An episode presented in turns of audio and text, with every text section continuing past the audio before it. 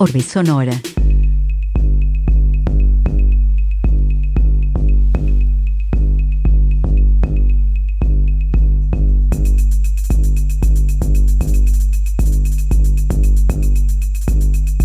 Esto que escuchas es Orbe Sonora. Bienvenidas, bienvenidos, bienvenides a la cuarta temporada de Orbe Sonora Radio. Aquí Ras Leo. Les estaré acompañando en esta emisión transmedia. La música del show es producida por el español The Treasure, el track Trapero de Trapo.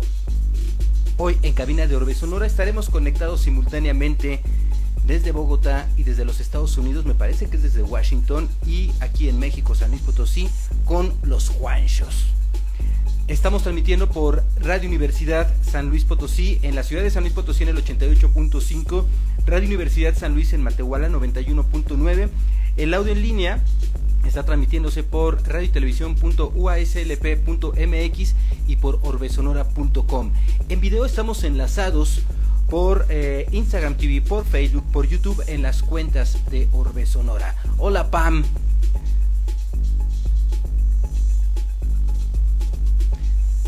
Eh, la versión en podcast de audio ya está disponible en Spotify, en Apple Podcast, en Google Podcast, en Amazon Music, en Deezer, Tuning Radio, Mixcloud. Búsquenlo como Orbe Sonora. Saludos Underprod Radio. Por cierto, los invitados del día de hoy son locutores de los locutores estrella de Underprod Radio. Saludos comunidad Underprod Radio Alemania. Saludos comunidad Nueva York. Saludos comunidad Underprod Radio California. Saludos eh, comunidad Underprod Radio Washington DC. Hola Oscar, ¿cómo estás? Saludos comunidad Colombia, Mexicali, eh, San Luis Potosí. Saludos comunidad Filipina. Juan Puerto Rock. En esta ocasión están eh, como invitados los Juanchos. Vamos a enviar a, a Juan Puerto. Invitación en lo que llega su primo. Juanchos Hablan Metal también se está uniendo. A ver, Juanchos Hablan Metal, invitar. Juan Puerto Rock, invitar. ¿Qué tal? ¿Cómo estás? Eh, ¿Qué tal, Leo? ¿Cómo va todo? Un saludo muy especial para ti y para toda la gente de Urbe Sonora. Qué bueno estar acá. No, pues el gusto es mío, el gusto es mío. ¿Cómo estás? Muy bien, supremamente bien. Muchas gracias. ¿Y vos cómo estás? Bien contento porque por fin se me hizo estar con ustedes. Mira, aquí está el otro compadre. Hola Leo, ¿cómo andas? Excelente. Excelente de tenerlos aquí porque ustedes son una, una de las eh, producciones de Underprod Radio que más, que más, que más me gustan y no por el metal, sino por cómo lo van conduciendo. Y luego los dos se llaman Juan y luego los dos son Sí. colombianos, pero uno está en Estados Unidos y otro está en Colombia. Y pero resulta que son primos, me acabo de enterar. Primos ver, hermanos. Primos hermanos de sangre, pues, mejor dicho, más hermanos que primos. A ver, a ¿Y cómo, ¿Y cómo empiezan en este rollo de la radio? Uy, eso yo creo que desde que abrimos los ojos De verdad. teníamos Sí. ganas de canrolear y bueno, pues si quieres te hago un, un pre una partecita ahí para empezar con esto, esta historia que es muy interesante para Juancho Dius y para mí, porque realmente nosotros digamos eh, pues somos primos, pero nos creamos como hermanos, por eso te decía, siempre estábamos juntos desde muy niños, somos contemporáneos en edad. Y bueno, gracias a Dios siempre nos fuimos por las vertientes del rock, gracias a los hermanos mayores de Juancho Dius, que nos fueron como encarrilando ahí con algunos discos, pero ya Juancho Dios va a explicar esa parte. Y realmente lo de la radio, yo creo que siempre soñamos con tener un espacio desde que teníamos uso de razón.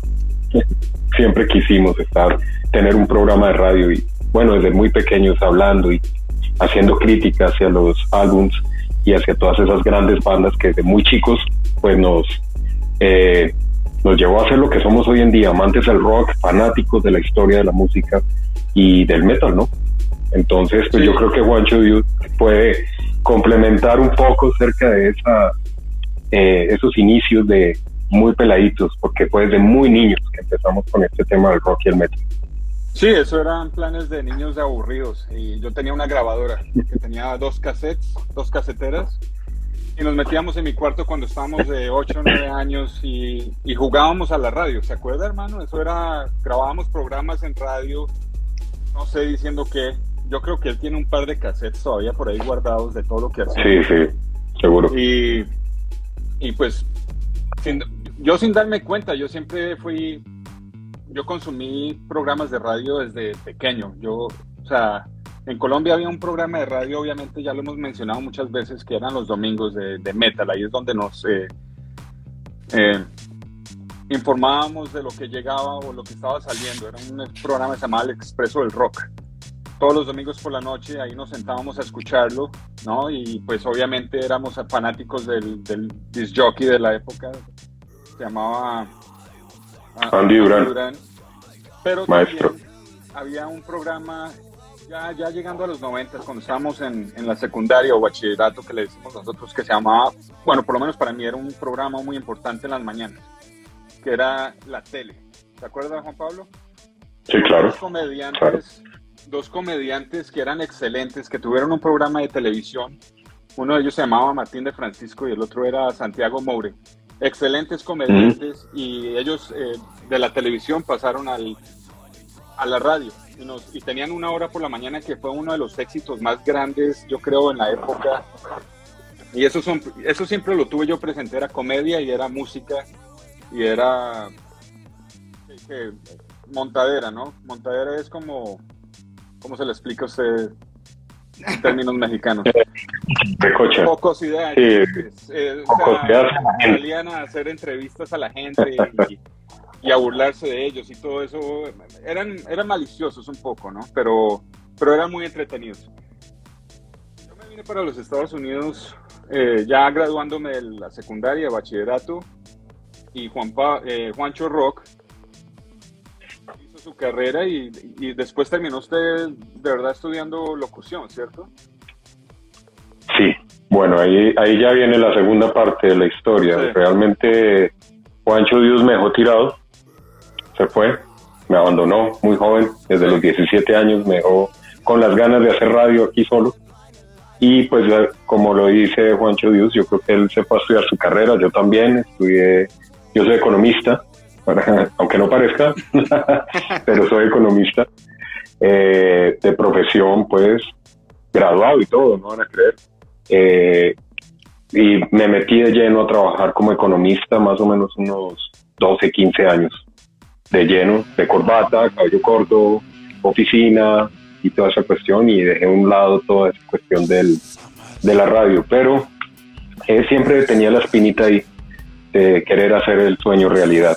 Y fue como en el 2007 más o menos que empecé y se empezaron a dar cosas con algunas emisoras, con algunos, eh, también se, se empezaron a dar algunas eh, facilidades para estudiar también locución, producción de radio, eh, incluso televisión. Y ahí me fui metiendo, paralelo a lo que estaba haciendo como economista, me fui metiendo, me fui encarrilando un poco sobre esto y fue pesando más lo, lo de la radio que lo de economía. Y ya llegó un punto donde dije, me dedico a hacer producción de radio y empecé a montar algunos programas. Eh, recuerdo mucho en el 2008 el primer programa que monté fue un programa llamado Ambiente Cero, donde la idea era hablar de todo un poco, inclusive de comida, de cocina. Se invitaban chefs, bueno, artistas, eh, actores.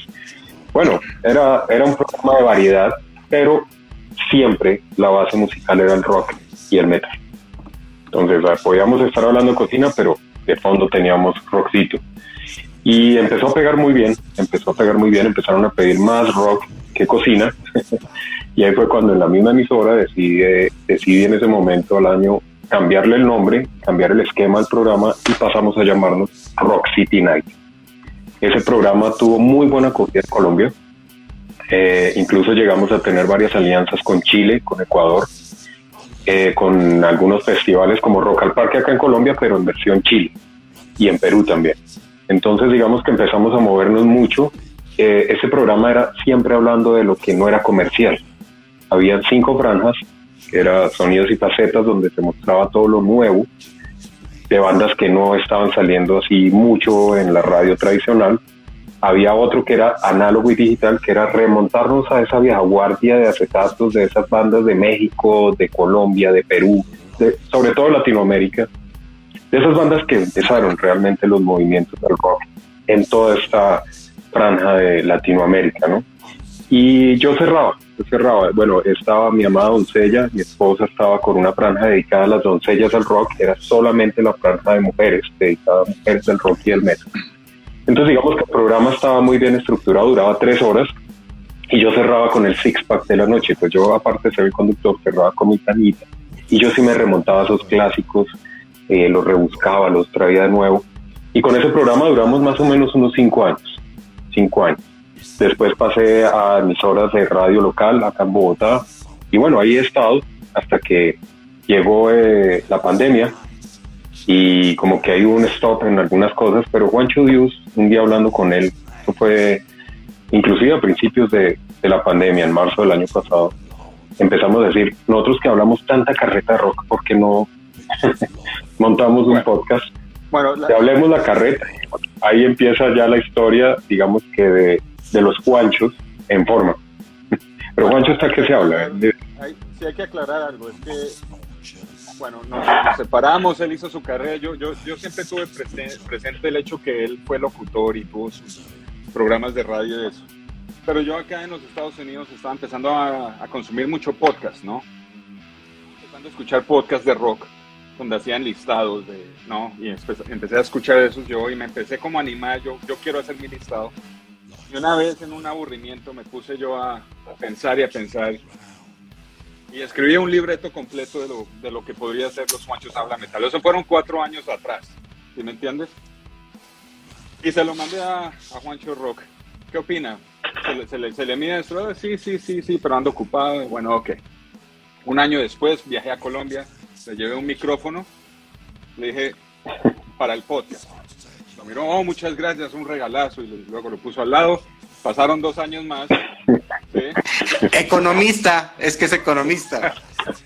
Hasta bueno, sí, ahí. pandemia y empezaron, y, pues yo tratando, bueno, ¿quiere hacer el podcast o no? Sí, sí, sí, sí, yo no sabía si estaba animado o no animado, pero eventualmente empezaron unos textos a llegar por el WhatsApp y él estaba empezando a dar unos datos allá a su grupo de amigos y todo eso. Y yo le dije, ¿qué es esto? Y otro, no, pues estoy haciendo esto y le dije, ¿por qué no más bien hacemos el podcast como habíamos hablado hace cuatro años atrás? ¿Sí? Y, le expliqué de qué se trataba, pues yo obviamente tratando de... Esto es, esta, esta cultura acá de los Estados Unidos es una de esas que uno lo hace todo, ¿no? Entonces toca empezar a, madrazos y inventársela y tratar de, de, aprender en el camino, ¿no? Entonces ahí le dije, hagamos uno de Kiss, que es una de nuestras bandas favoritas cuando estamos pequeños, Hicimos el primer listado, si, ustedes van a escuchar el primer podcast de nosotros es un desastre, ¿no? Sónicamente y producción es horrible, pero lo hicimos, ¿sí? Y ahí empezamos. Una semana tras otra empecé y, nos pusimos juiciosos a, darle y de a pocos eh, empecé a hacer el networking y encontré a Sebastián por ahí en el Facebook, Sebastián Guerrero de Bulguarro. Y manda saludos, ¿eh? Sí, Están mandando saludos, dice, dice saludos a mis hermanos los Juanchos. Bien, Warrior. Gracias. Un abrazo bien rockero para vos también. Y le hice, le hice contacto a Guarro, opinando ahí, tratando de hacer comentarios para que me pararan atención y lo hizo y le quedó gustando y después terminamos hablando y nos invitó. Nos invitó y nos dijo que, que el podcast sonaría muy bien con música y pues obviamente nos mudamos a Wonder Pro y ahí estamos, tratando de, de mejorar cada día, ¿no? Eh, programas conceptuales, ¿no? Y todo eso viene de, de, la época en que empezamos desde pequeños, ¿no?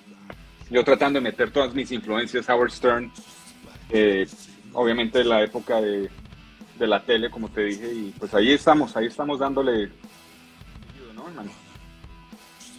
Pero además hacen una muy buena dupla, ¿eh? Con cómo se van combinando unos y los otros. Inclusive hubo un programa especial en Underprod en donde dijeron, estas son como nuestras, eh, en México decimos nuestros gustos culposos, ¿no? E hicieron, hicieron ustedes un, tracklist de, música pop y de cumbia que era parte, que es parte del soundtrack de su vida, y les quedó excelente. A mí me, a mí me maravilló cómo ustedes dos pudieron hacer esta combinación de locución, eh, cómo va, se, se, van enganchando de una manera bien, sí. bien eh, fluida, ¿no? Y bueno, el, el, hecho de ser primos hermanos, de tener esta afinidad, yo creo que les da por lo mismo, ¿no? Eh, para ustedes, ¿qué es la radio? Uf. Juan Pablo. Bueno, para mí es una pasión. Primero que todo es mi pasión. Yo amo hacer radio. Y segundo, es eh, un medio muy importante porque es que allí es donde uno puede culturizar un poco y también aprender mucho. Eh, yo pienso que la radio jamás está inventada 100% y yo llevo más o menos 13 años haciendo radio y cada vez aprendo más. Eh, está evolucionando más. Y es un medio bastante importante porque tiene una responsabilidad social, aunque uno no lo cree.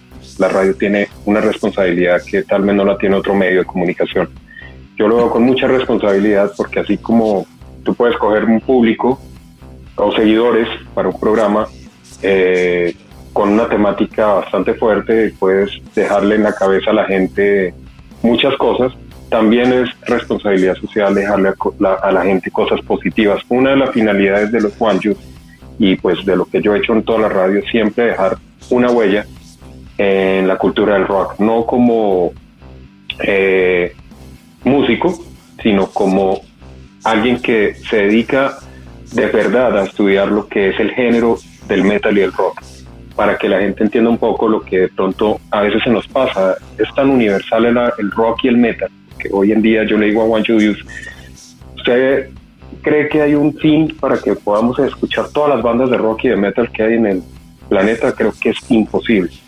imposible y cada día están saliendo más. Entonces, eh, la idea es esa. La idea es tener esa responsabilidad social de culturizar un poco acerca del rock y el metal y dejar de que la gente que no lo escucha deje de satanizarlo un poco. Esa es la parte del rock, ¿no? Porque no la, nos tienen y todavía mucha gente nos tiene satanizados. Eh, me da risa porque Juancho Dios dice que nuestra familia empezó como seguidores al principio del programa, eh, nos escucharon y no nos volvieron a escuchar. parte de la familia. Claro, suele pasar, suele pasar. Eh, no se aguantan más de un decibel normal de una cumbia, un porro colombiano. Pasarlos a un nuevo álbum de Mega les cuesta a algunos de la familia, a los cuales les mandamos un abrazo porque siguen apoyando, pero, pero a eso me refiero. Y así como es la familia, así son muchas de las personas. La idea de los Juanchos es mostrar que el rock y el metal no es, eh, como dicen por ahí, lo han dicho siempre algunos, ese ruido que no tiene sentido. Por el contrario, es eh, tal vez de los géneros que más sentido tienen en el mundo. Y yo siempre digo, en todo el mundo, el único género que tiene una banda de rock en cualquier rincón del planeta es este género, el metal, el rock. Creo que es el único género que se puede encontrar en cualquier rincón del mundo. El resto, hay géneros que no se pueden encontrar, pero este sí. Y por eso nuestra razón de ser es llegar a cualquier rincón del, del, del, planeta. Nosotros hasta ahora estamos empezando con los Juanchos en radio, digamos, llevamos un año en Under Pro. Gracias también un saludo a Luis, a Rafa y a todas esas directivas. A ti también, Leo, por ese apoyo tan importante que desde el principio también nos has dado a los Juanchos. Y pues eso es, para mí eso es la radio, para mí esos son los Juanchos. Y obviamente compartiéndolo con mi primo hermano, con el que llevamos mucho tiempo ya creo que vamos a contar algo de la historia de cómo fue sus inicios del rock, porque es bastante chistosa. Pero bueno, para Juancho Dios, ¿qué es la radio? No, pues yo siempre la vi como un acompañamiento, una, obviamente cultura es una de las que en, nuestra época eran las más importantes, ¿no? Por, obviamente por... Eh, es, es, muy personal para mí, ¿no? Porque es una que lo acompaña uno en los audífonos, que es, eh, es, personal en esa forma, que es única, ¿no? Entonces, eh, programas de radio que le hablan a uno directamente, es, es, sí, es muy personal, es una, una, forma de entretenimiento muy personal y íntimo, ¿no? Entonces, yo, ese, para mí siempre ha sido muy importante. Nunca, nunca lo pensé de esa forma hasta que la empecé a hacer con, con mi primo, pero siempre la tuve presente. Eh, en cualquier forma, ¿no? En podcast o lo que fuera la radio en la época, eh, para mí siempre ha sido un acompañamiento para todo, ¿no? Especialmente para cuando trabajo. Entonces, es una, es una, es una relación muy íntima con el oído de uno, ¿no? Ustedes como expertos en, en, metal, eh, hoy, en, por lo menos en mi, en mi cosmovisión aquí en, desde México, observo una, eh, el género como algo ya más emergente inclusive. No tiene obvio el impacto que tenía en los años 90. ¿no? Eh, ¿cómo, lo, ¿Cómo lo observan ustedes a nivel global? ¿Qué está pasando con el metal? Pues, bueno, pues, hágale, Juancho. No, pues, pues yo lo veo como la tecnología ha ayudado mucho a que mucha gente eh, experimente sin tener que eh, sin tener que eh, buscar a alguien que lo represente, ¿sí me entiendes? Entonces la tecnología ha ayudado a mucho, a muchos artistas que son los que les llaman guitarristas de habitación o músicos de habitación, ¿sí me entiendes? Pero eso, eso ha generado que mucha gente eh, rompa su, su caparaza, pues, para, que, para, para inventar y para salirse de eso. Entonces la tecnología, como digo, es, es, lo más importante en estos días. Y la gente se está atreviendo a, sacar mucha música y de eso está saliendo mucha, muy, muy, muy buena música, ¿no? Porque una de las diferencias que nosotros teníamos cuando estábamos pequeños, y eso fue una de las culturas, uno de los shocks culturales que más tuve yo acá, cuando llegué a los Estados Unidos. Yo estaba de 18 años, eh, recién graduado del colegio para, para, ir a la universidad. Y lo que me di cuenta acá es que el, el, obviamente la cultura del rock en los Estados Unidos es, es, pues, obviamente viene en la sangre, ¿me entiendes? Eso es, es o sea, es el, el, ser de ellos, ¿sí? Y ellos lo hacen, no les gusta a la gente. Y nosotros veníamos de una época o una cultura que venía todo muy bien empacado, ¿sí me entiendes? Que nos estaban vendiendo las disqueras y no teníamos acceso a más, ¿sí me entiendes? Entonces, el hecho que la gente, el computador, eh, eh, las interfaces y todo eso están ayudando a que la gente se compre una guitarra y se pueda, pueda ponerse a grabar algo que se les vino a la mente, que lo agarraron del aire y lo pusieron directo al computador y de ahí pueden armar, es una, una para mí es fantástico, ¿no?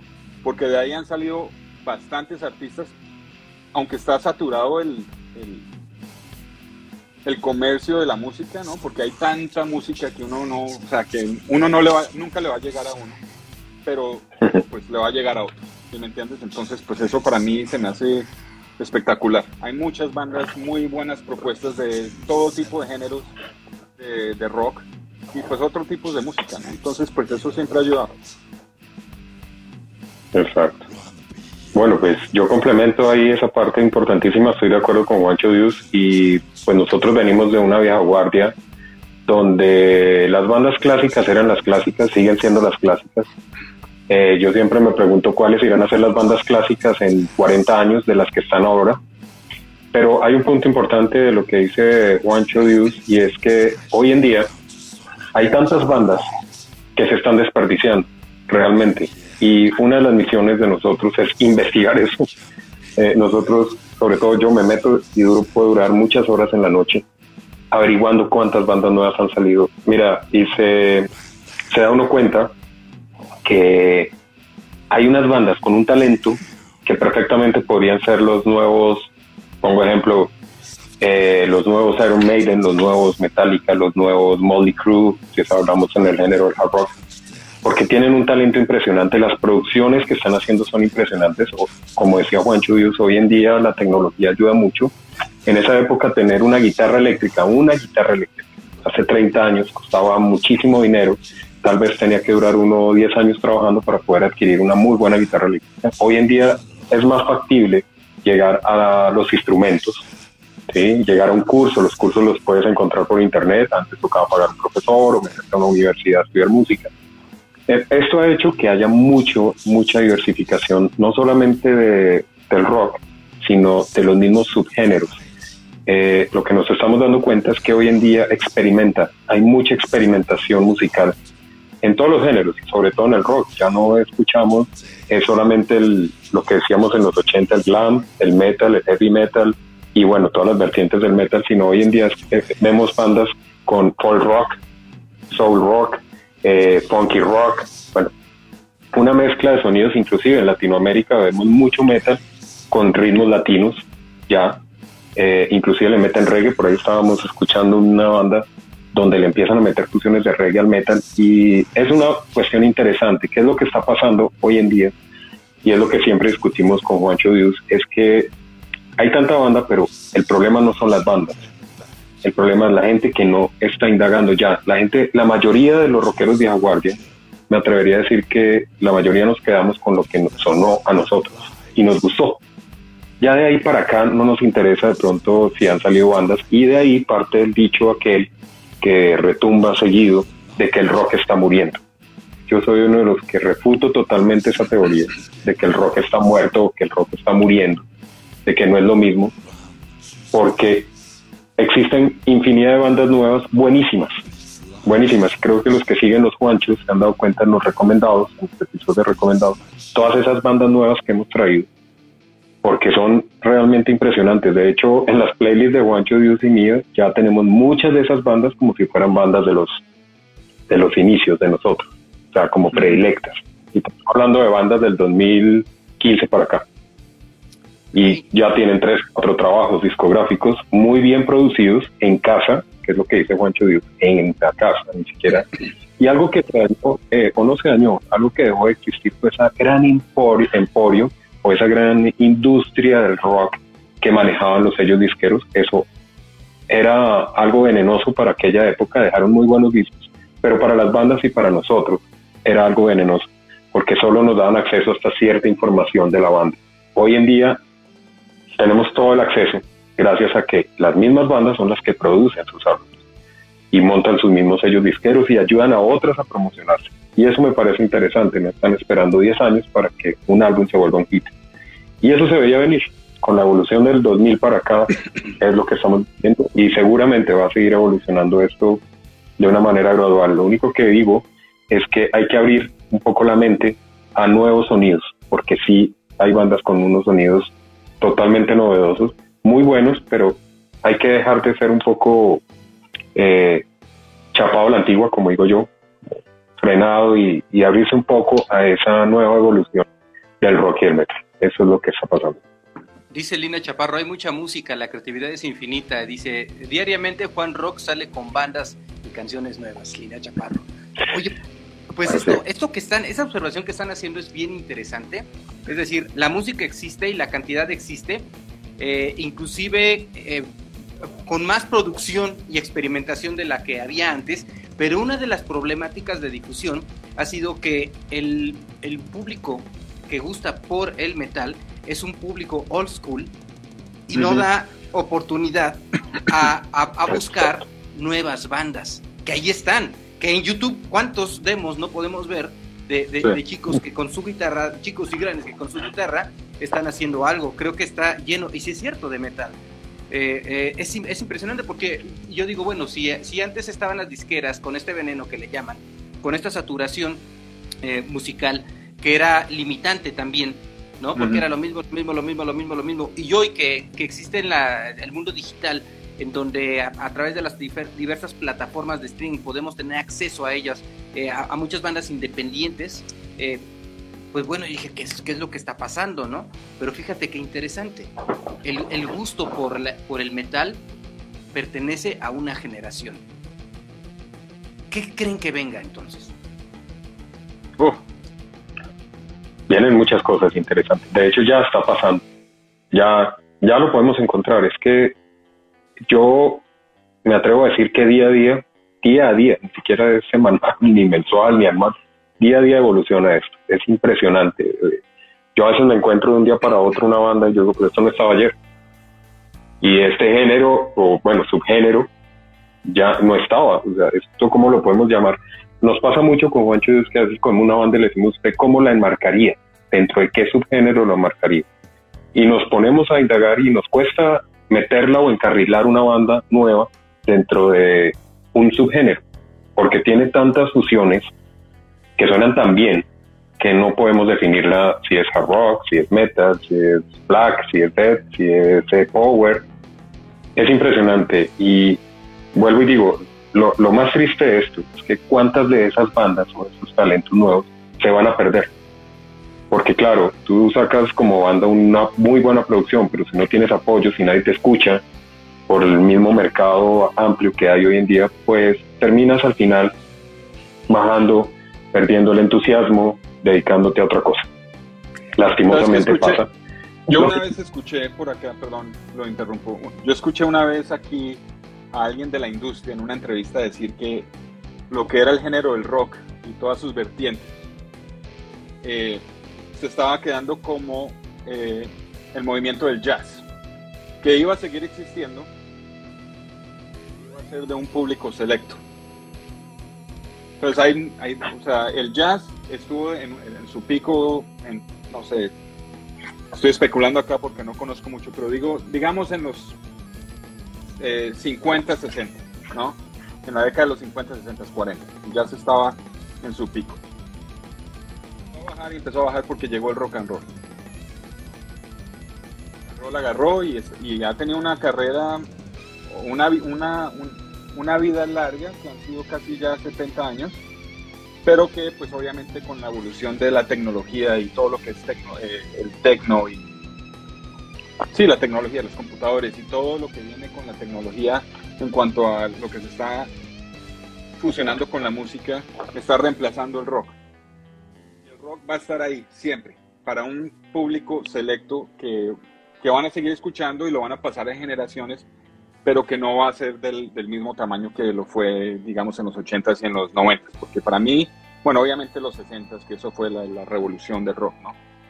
Eh, entonces, pues, la música sigue avanzando, en mi opinión, sí se está quedando un poco atrás, la gente sigue creando, la saturación también eh, está afectando mucho el mercado de, lo que es el, rock y lo que pues sus vertientes, ¿no? La gente, no sé, o sea, nosotros todavía estamos en esa, en esa época que, que, que, es un poco relevante porque estamos nosotros de una generación en, la mitad que, estamos escuchando lo nuevo y adaptándonos a ello, pero todavía estamos tratando de rescatar lo que fue la época con la que nosotros crecimos, que por ejemplo es lo que hacemos ahí en los Juanchos. No, también, además de buscar pues, nuevas bandas y, y, tratar de sacarlas a, a, ser escuchadas, también estamos tratando de rescatar bandas que nunca se escucharon de, nuestro pasado, que se quedaron ahí en el tinterillo, como dice Juancho Rock muchas veces, ¿no? Juan Rock, y en tu opinión, es bien interesante esta perspectiva, ¿no? El rock se convierte en algo eh, exquisito. Sí. Sí, yo, yo veo el problema más como un problema generacional. Eh, lastimosamente, bueno, la generación de nosotros, y estoy hablando de los contemporáneos entre 35 y en adelante, eh, somos personas que siempre nos gustó saber de dónde veníamos y de dónde venían las bandas que nos gustan. Eh, creo que todos nosotros escuchamos rock y, sabemos que las bandas de ahora eh, tienen unas raíces y podemos remontarnos hasta el año 50, cuando todo este movimiento empezó a sonar y lo conocemos, cosa que no pasa con las generaciones de ahora. Eh, pueden haber rockeros eh, modernos, digo modernos es generaciones nuevas, pero no les interesa el, pasado de eso. yo he tenido charlas con gente demasiado joven que les gusta el rock, el nuevo rock para ellos, o sea, las bandas de rock nuevas, y estoy hablando de un Coldplay, de Muse, para ellos eso es el rock nuevo, no eso es el rock, eso es ser rockeros para ellos.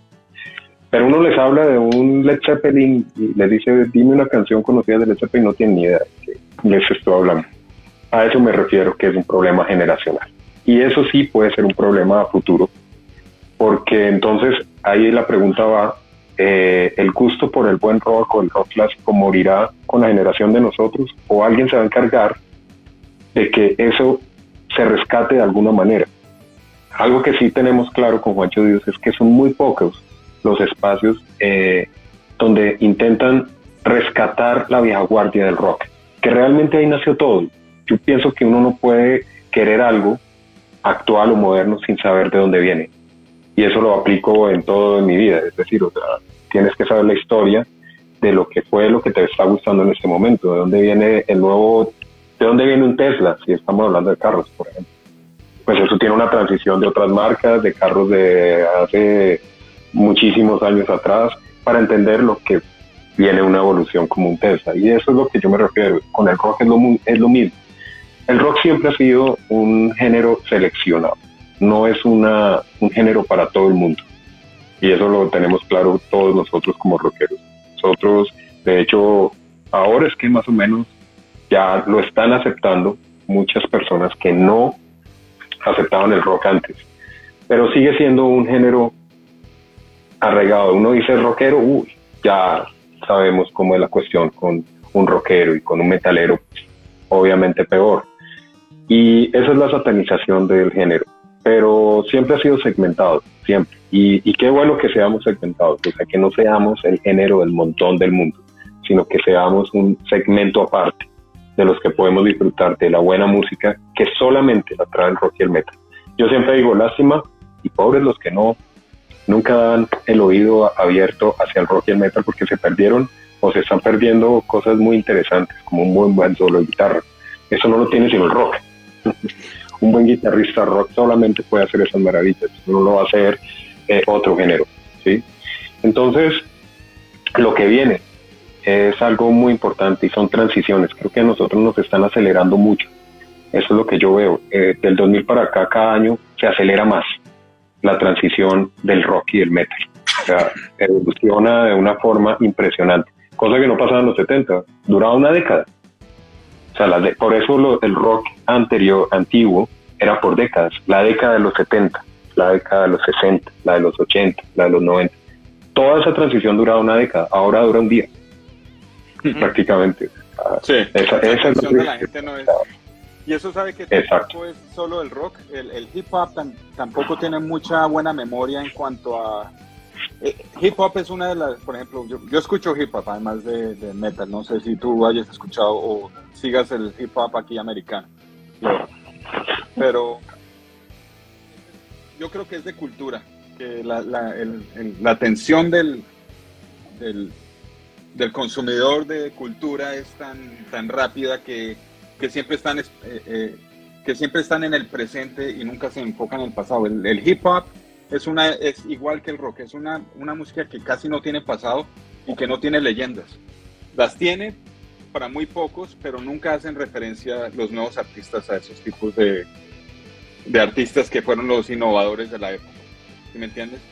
Eh, digamos un Jay-Z o un eh, Dr. Dre, con el álbum de Chronic, que fue uno de los más grandes en la época de los 90. Ya eso ya se está perdiendo y siguen adelante, ¿no? Se mueven a, rapidísimo, como dice Juancho Rock, ¿no?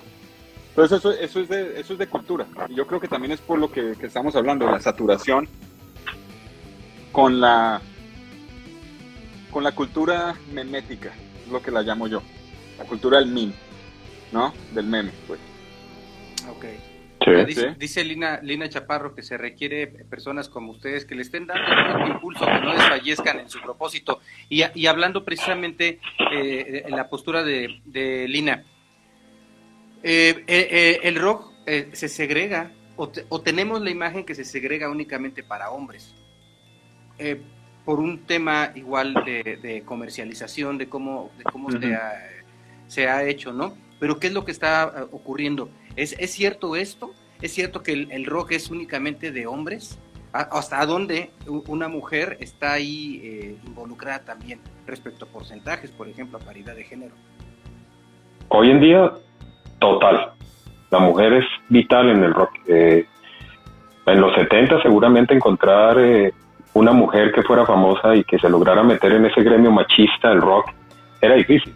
Era difícil. Bueno, eh, estaba Janis Joplin, estaban, pero eran muy pocas las mujeres que realmente, y nosotros hicimos un especial acerca de esto, de, las doncellas del rock, y ahí explicábamos un poco de cómo se ha abierto, eh, o cómo se le han abierto las puertas a que la mujer tenga más protagonismo, lo cual me parece fantástico, porque hay un talento impresionante y es donde se da uno cuenta que las mujeres tienen, aparte de un papel importante dentro del rock como fans, también están sacando muchas bandas buenas. Eh, Emily, por ejemplo, con Evanescence, yo creo que ella fue una de las que rompió esa barrera en el 2000 para que las mujeres dijeran, yo también puedo ser capaz de montar una banda, de salir y de empezar con el rock, con el metal. Eh, hoy en día vemos muchas bandas de hombres con alineaciones donde nunca pensamos que fuera a haber una mujer. Y un ejemplo de esto clarísimo es Alice Cooper. En los 80, en los 70 veíamos a Alice Cooper con su alineación masculina totalmente, una banda de trash, de rock, de hard rock totalmente eh, llena de tipos vestidos de cuero, pantalones de cuero, y ya llevaba más o menos 10 años con dos grandes guitarristas en su alineación que han sido mujeres y que son las que llevan la parada en la alineación de Alice Cooper.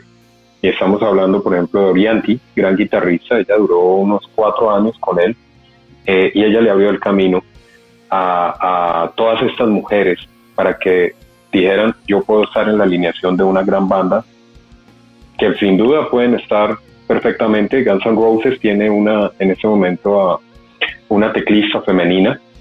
Entonces es donde empezamos a ver que la mujer sí tiene ya una cabida en estos tiempos, muy importante. Y me encanta, eso me gusta que pase. Obviamente que hay un machismo todavía segmentado de los fanáticos, de los puristas, como dice Juancho de lo que eran esas bandas masculinas y que pegábamos el afiche en la pared y nos gustaba ver a los tipos con chamarras de cuero y todos malos y ahora pegamos el mismo afiche y la, dos de las integrantes son mujeres y el resto son hombres. Entonces ahí alguien no puede, hay personas que no juegan con eso. Yo siempre les digo, pero tiene talento, eh, tiene la facha también, y es dejar, a eso voy, es que todo es abrir la mente.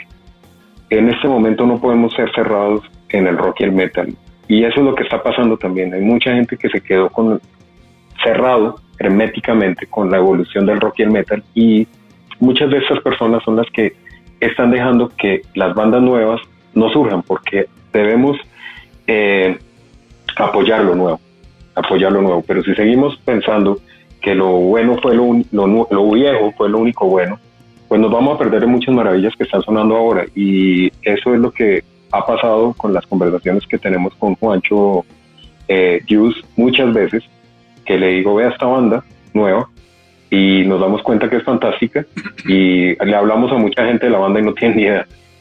Y no les interesa, es que eso es lo que pasa. Venga, les pongo, ah, sí, bueno, ponga mejor Guns N' Roses, ponga mejor Iron.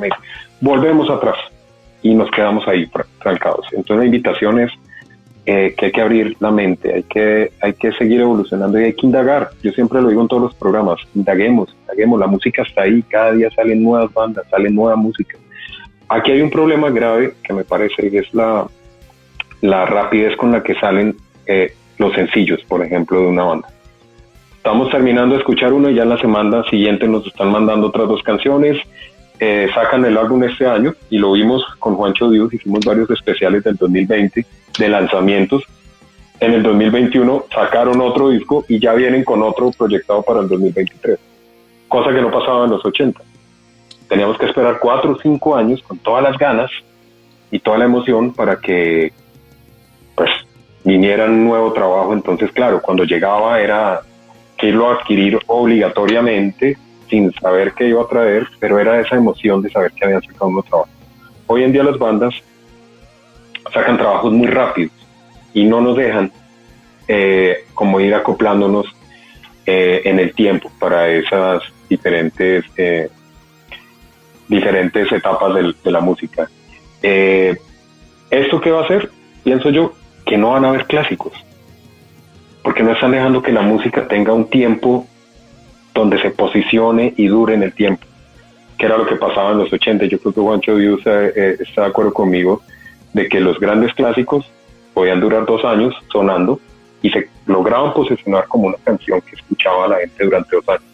Pero hoy escuchas una canción y mañana te están sacando otra, entonces como que no, no alcanza uno a entender ni siquiera a veces de qué álbum es, si del 2020 o el 2021. Y hubo varias bandas que sacaron 2020 al que ya están sacando sencillo ahorita a finales del 2020. eso es lo que pasa con esa evolución, pero bueno, eso es lo que nos tenemos que acostumbrar y, hay que aceptarlo, que esto va a seguir así.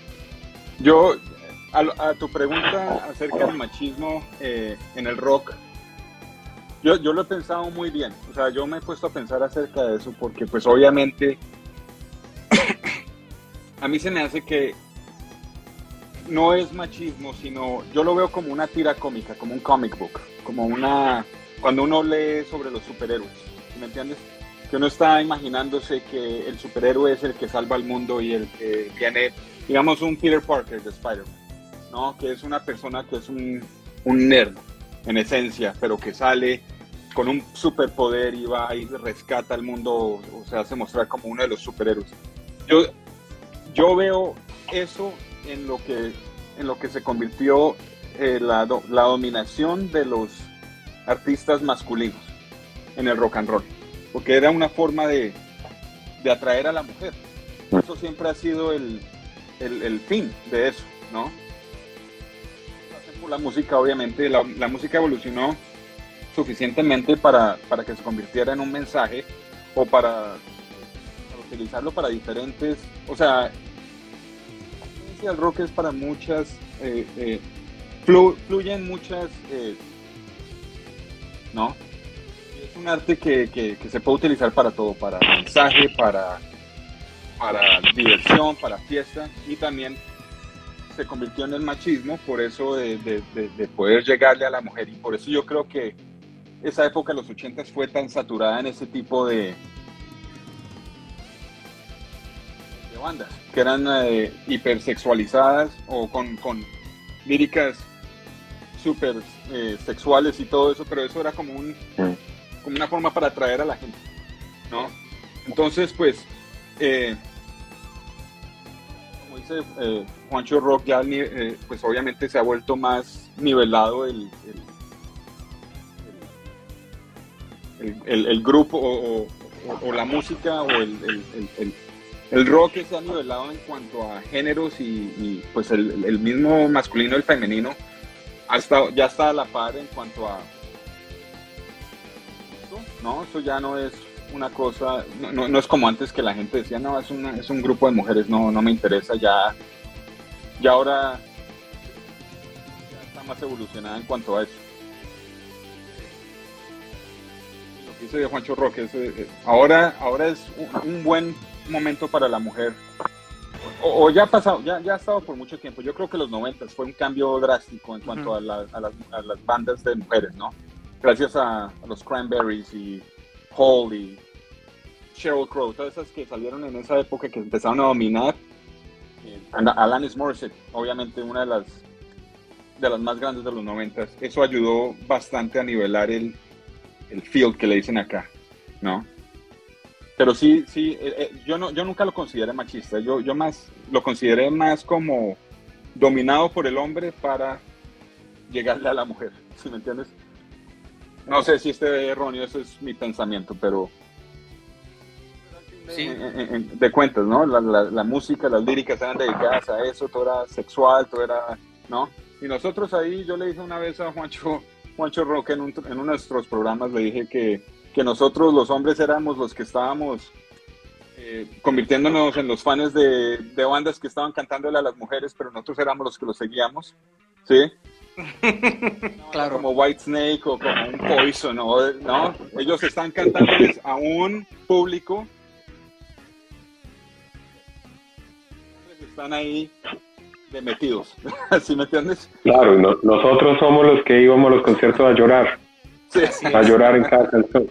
Con los posters y todo, con los afiches y todo eso de, estos tipos que estaban listos para estar con las mujeres de... Seguro lo que menos les interesaba a estas bandas era que nosotros tuviéramos el póster pegado en la pared. No ah. esperaban eso, esperaban que las niñas tuvieran el póster. bueno, así fue, yo creo que eso también, ¿no? las bandas para nosotros eran escapismo mental de lo cotidiano, era como, como el superhéroe, ¿no? Leerse un, un, comic book de, Spider-Man, imaginarse uno estar en la posición de él. Entonces, por eso escuchábamos esas bandas también, ¿no? Uno se imaginaba que uno era el que estaba en la, tarima tocando claro. los solos de guitarra y todo eso, ¿sí me entiendes? Era el que se veía el espejo con la escoba. Exacto, ah. exacto. Haciendo total. Eso, eso que acaban de hablar era, era lo que era un rockstar, era, era verse uno alcanzando la cima como un rockstar y, yo creo que eso fue lo que muchas de las bandas emergentes en el 90 querían hacer con los 80 y cuando llegaron en la música alternativa y empezó a decaer un poco los 80, por eso fue la rabia de esa estigmatización con Kurt Cobain, Nirvana y que se acabó lo bueno del rock y que llegó y destruyó todo. No, esa evolución si, si nos ponemos a mirar, cada década ha tenido una evolución impresionante y muy marcada, muy marcada. Ninguna década ha sido igual a la de otros. Haya sido quien haya sido el que haya metido la cuchara ahí, pues ha hecho que la música en cada década evolucione. De hecho, eh, del 2000 para acá ha evolucionado incluso más rápido, que es lo que estamos hablando. Pero yo sí hago una pregunta hoy y es, en 40 años de las bandas que están ahora, ¿cuántos rockstar clásicos quedarán? O en 50 años de los que están ahora, de los que están emergiendo ahorita. La filosofía, y lo hemos hablado con Juancho, la filosofía del rockstar, como tal del rockstar, sí se está perdiendo. O, se perdió. Digamos que ahora les interesa sacar buena música, pero es que en esa época ser rockstar era toda una ideología, era toda una religión, era toda una eh, un pensamiento, una ideología. Bueno, era, era ser rockstar. Rockstars hoy en día creo que ya los están ganando en otros géneros por ahí. Realmente están pasando a ser rockstar otros. Porque en el rock ya no, no veo en 40, 50 años una banda que logre mantenerse 50 años de hoy a 50 años, no sé. No sé.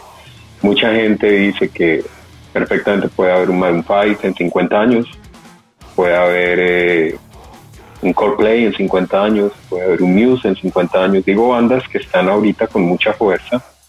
Eh, son los que llenan estadios hoy en día, los festivales realmente hoy, lastimosamente las bandas de los 80, tienen que ser bandas de los 70 muy clásicas para que solo una banda llene un estadio, porque hoy en día les toca hacer eh, festivales, unirse entre varios para poder abarcarle al público, porque una sola banda ya no lo llena. Es triste, sí es triste porque, y, es entendible, nosotros somos los seguidores de esas bandas, ya gente de 40 para arriba, como decía yo el otro día, le decía a Juancho Dios, y si nos vemos nosotros, pues son gente que tiene dos, tres hijos, que tiene un trabajo que lo tiene a tope, que no tiene tiempo, que tiene que dedicarle a la familia, que no tiene tiempo para ir a un concierto y que de pronto muchos ya ni tienen energía de hacerlo. Por eso es que no abarcan tanto una banda. Hoy en día las nuevas generaciones son las que llenan los estadios y pues eso es la evolución de la música también. Ellos tienen que llegarle a las nuevas generaciones y creo que eso lo hemos visto siempre y hay una crítica que hacemos siempre con Juancho Dios eh, positiva a los que intentaron, esas bandas de rock que durante los 90 trataron de sacar nuevos álbumes y se mantuvieron ahí, incluso hasta el 2000. Porque les tocó muy pesado, tenían que meterse a, evolucionar en su música eh, para poderse mantener en ese nuevo orden mundial que se llamó la música alternativa o que se llamó eh, el New Alterno y toda esta vertiente de los 90, ¿no? Entonces, pues yo pienso que eh, si nos sesgamos cada década, pues vamos a, a, estar siempre sufriendo, es lo que yo digo, porque cada década va a llegar con algo, eso sí, no hay nada que hacer. Entonces, cada 10 años pasa el cometa de la evolución y algo trae fuerte en eso. Entonces, eso es básicamente. Y esta observación que haces eh, eh, es bien, bien interesante. Es decir, no va a haber este rockstar en, en los próximos 40 años consecuencia de la manera en cómo se consume actualmente la música. Concretamente la música en streaming, en donde ya no hay un, eh, un long play, en donde ya no hay un álbum completo. O sea, quien hace álbum son los grupos de antes, las bandas nuevas hacen EPs y estos EPs los van, van soltando este cada mes porque el algoritmo así así lo, lo, va consumiendo y por un lado es eso. Pero por otra parte hay algo que se me hace más eh, eh, em, eh, difícil de, querer aceptar y es que hay, hay plataformas de distribución musical que imperan en, el, en, en, la, en la sociedad eh, eh, a partir de las redes sociales como lo hace TikTok, en donde ni siquiera escuchas la rola completa, sino escuchas 15 segundos eh, de parte de la canción. Entonces, si bien es cierto que estas bandas que antes, o las bandas que antes llenaban estadios, hoy ya, hoy las nuevas bandas no pueden llenar estadios y debe de ser vía festival, ¿no? Para poder tener esa convocatoria. Ahí, por ejemplo, la gente canta el, el, el, el éxito del EP, ¿no?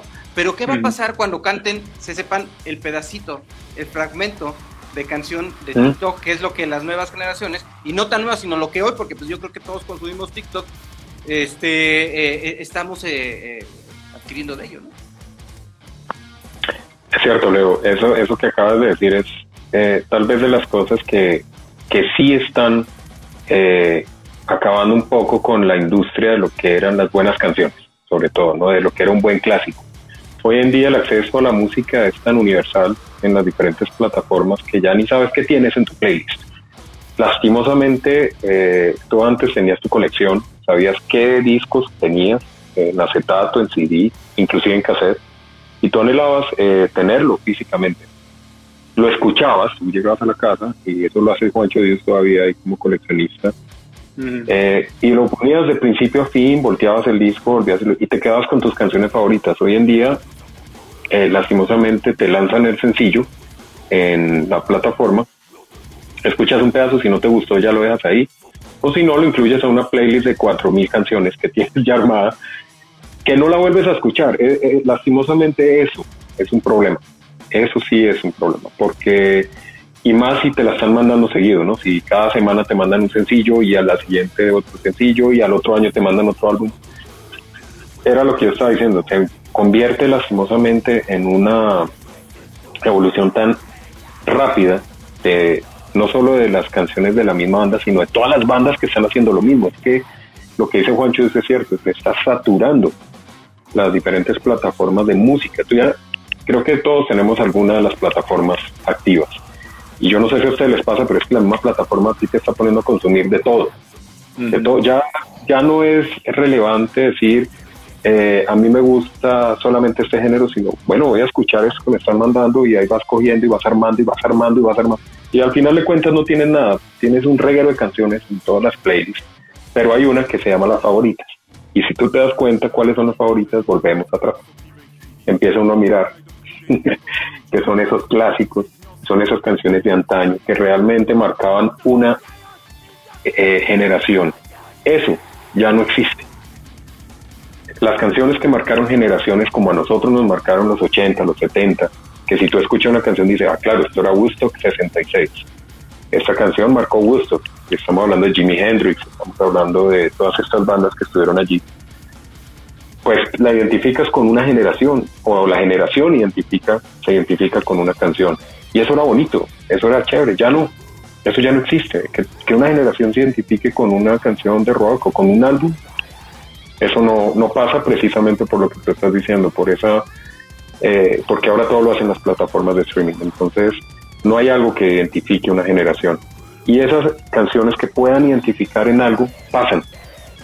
Yo creo que nos ha pasado a todos que con los nuevos álbumes o las nuevas bandas del 2000 para acá, de pronto sí, eh, escuchamos, uy, esa canción fue del 2005 más o menos. Pero pasa, pasa, no va a quedar en tu recuerdo 40 años, seguramente que no, como lo hizo el primer álbum de Deep Purple, el primero de Led el primer álbum de Iron Maiden, de Metallica. Es la hora que todavía yo me reúno con gente y me hablan a mí de la Justice for All, después de casi 35 años. Eso no va a volver a pasar, porque no hay álbum la gente no escucha los años. y eh, nos, mucho Dios, en los programas hemos dado cuenta que, que, y me contaba una historia hace poco en un programa de un fan, a, mejor dicho, a morir de Megadeth. Y le puso un álbum de Megadeth de los recientes y él no tenía ni idea que habían sacado ese álbum. Y eso está pasando. La gente dejó de escuchar. La gente piensa que muchas de las bandas están muertas. Y yo tengo una cosa, Leo, y le digo a toda la gente hoy en día, casi el noventa y tantos por ciento de las bandas clásicas están activas en este año. O sea, todas. Estamos hablando de bandas que la gente dirá, no, esto ya nunca, inclusive un Tin Lizzy, que Tin Lizzy yo creo que la gente no lo volvió a escuchar hace 20 años. No escuchan Tin Lizzy. Están activos. Obviamente muchas veces con eh, integrantes nuevos. Hay uno o dos de los vieja guardia pero ahí están, están todas las bandas activas y están sacando nuevos álbumes, todas están sacando nuevas producciones, pero la gente no sabe que, que están activas y mucho menos que están sacando nuevas producciones. Entonces, y muchas bandas no sé, eh, muchas de las bandas también están como haciendo una regresión, a- si esa es la palabra correcta, a lo del sencillo, que fue como empezó la industria en la época, en los 50 era un sencillo, entonces te vendían los los, eh, los de 7 pulgadas de, Elvis y tenías como una colección de, ¿no? Obviamente como estaba diciendo aquí Juancho Rock ya no son álbumes conceptos, eso ya no existe, las mismas bandas están diciendo no vale la pena, vamos a tratar de sacar un sencillo ahora porque pues meterle tanta producción que cuesta mucho dinero y el tiempo de estudio y, y es que una de las una de las cosas que yo sí he, dado cuenta es que la música no tiene valor en estos días tiene valor el, que- el valor que tenía hace 20 años no entonces ¿Tú digamos yo- sí sí estoy seguro o sea estoy segurísimo de eso. Por el hecho que por ejemplo, de esa época que estaban que están esperando o que esperando que sean que les pague, por ejemplo, un Spotify mejor, no se han dado cuenta que gracias al streaming y el, la repartición de files y todo eso que estaba haciendo Napster en la época devaluó la, el, valor de la música y no, no se puede esperar lo mismo. Yo escuché una, una entrevista con el cantante de Kiss Paul Stanley, donde él estaba segurísimo que, que es que el nuevo álbum tenían que pagar eh, millonadas para, para así poderlo vender y para poder meterle plata al estudio y todo eso. Y no es porque la gente no quiere gastar dinero en nueva música, muy poca. Lo, lo hacemos los coleccionistas. Yo compro y yo estoy consciente que estoy tirando plata al- a la basura, ¿no? Pero pues es mi experiencia de ten- me, me gusta tener mis colecciones y escuchar los álbumes, pero es- eso es porque soy yo, ¿no? Eh, obviamente ha, ha habido una resurrección del vinilo, pero es por eh, es nostálgico, más que todo. Ujú. Y para la nueva generación es un fad. Eso es, eh, ah, eso es, eh, eh, o sea, son, son niños que dicen, ah, eso es lo que está pasando, me voy a comprar uno para ver qué pasa. Pero eso, eso muere. Claro. Estamos en el pico del- de la resurrección del vinilo y eso se va para, para el suelo otra vez. Pero de eso sí estoy seguro, la música no tiene el mismo valor que, tiene, que tenía hace 20 años. Dice, Muy, muy, muy pocos lo hacen. ¿Mm? di- dice Héctor Miller aquí en el, en el chat, dice, miles de bandas siguen sacando álbumes completos. Grabar solo sencillos es ser perezoso. Perezoso. Es cierto. Nosotros eh, desde el año pasado empezamos a rescatar todas las nuevas producciones de bandas clásicas y nos impresionó mucho ver, por ejemplo, bandas como Metal Church, como Accept, como esas bandas vieja guardia eh, con unas producciones impresionantemente buenas. Pero, y lo hacemos evaluado de principio a fin en los programas eh, y en los podcasts sobre todo tenemos unas secciones, unos capítulos que les llamamos a fondo, donde cogemos un álbum completico, nuevo, y le empezamos a hacer el seguimiento canción por canción, el análisis. Y mira, se lleva uno unas sorpresas eh, y lo que decimos, hay bandas que en este momento tienen una madurez, madurez musical impresionante. Si uno escucha álbumes de hacer, pues obviamente en, a principios de los 80 las producciones no eran tan buenas, las canciones eran muy buenas, pero la producción de pronto no sonaba tan, tan, tan limpia, tan, con tanta potencia por la misma producción que había. No había la tecnología que hoy en día. Pero ver bandas de personas ya veteranas de más de 70 años, activas, sacando nuevos álbumes con unas canciones y unas rolotas impresionantemente buenas que te ponen a mover el esqueleto otra vez, a cabecear con toda la energía y verlos en vivo. Eh, bueno, hasta el 2019 ellos lanzaban eh, sus álbumes en giras.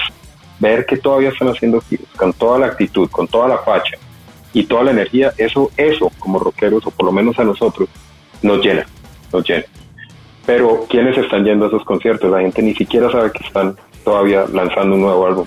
Son muy pocas las personas que sí le hacen seguimiento a sus bandas, inclusive a sus bandas favoritas. La gente se quedó con los álbumes de los 80, 90 y hasta ahí les dio pereza y no volvieron a indagar. Sí. Y son bandas que han sacado nuevos trabajos, nuevos trabajos.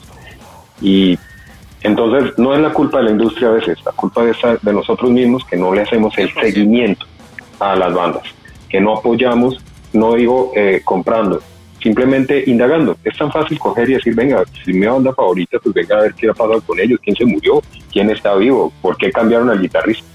No, cero interés. No hay interés, es lo que está diciendo Juancho. La mayoría de los rockeros fanáticos de la vieja guardia como nosotros, perdimos el interés, en algún momento se perdió el interés. Seguramente llegó el 2000, vinieron trabajos no tan buenos de muchas bandas y ahí hubo algo de culpa de que trataron de evolucionar muy rápido a lo que no estaban preparadas las bandas, que era meterse en un mercado del nuevo milenio y empezaron ahí a tener, y la gente ahí perdió el interés, perdió el interés y bueno, ese álbum ya no me gustó, me quedo con lo viejo y fue así. Sí, la y entonces la culpa no es de la industria. La, música, la nueva música se convierte, por ejemplo, en los, en los conciertos en vivo, se convierte en la, ok, es hora de ir a comprar una cerveza, me paro en fila mientras están tocando las nuevas canciones. Y una de las cosas también que, que, demuestra lo que está pasando con las bandas es que obviamente están haciendo giras sin parar y también se están quemando. Pues, obviamente tienen que tocar los hits, ¿no? Y obviamente los fanáticos... Eh, los, fanáticos de, cierta banda que, los han seguido desde el principio quieren escuchar no los hits, sino eh, el, fondo del catálogo, ¿no? Las canciones enterradas en el catálogo que son personales para ellos. Eso es lo que ellos quieren escuchar. Pero una banda no puede, no puede, digamos una banda como quién, como una banda como Tesla, es una, banda que nos, que nos gusta a nosotros bastante. Ellos se la pasan en gira, o sea, fechas todos los años salen en, gira por lo menos unos seis, meses. Y cambian muy poco. Entonces cuando llegan a tocar, yo, yo, fui a varios conciertos en un año de esa misma banda y la primera vez que fui, a principio de año, lleno, y ya a los tres, cuatro meses cuando volvieron, 10 personas. ¿Sí me entiendes?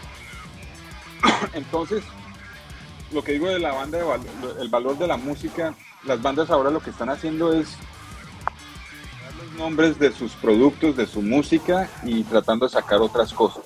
Y basándose y tratando de hacer dinero con las giras y con la mercancía que venden en las giras. Eso es lo único que está, ¿cierto?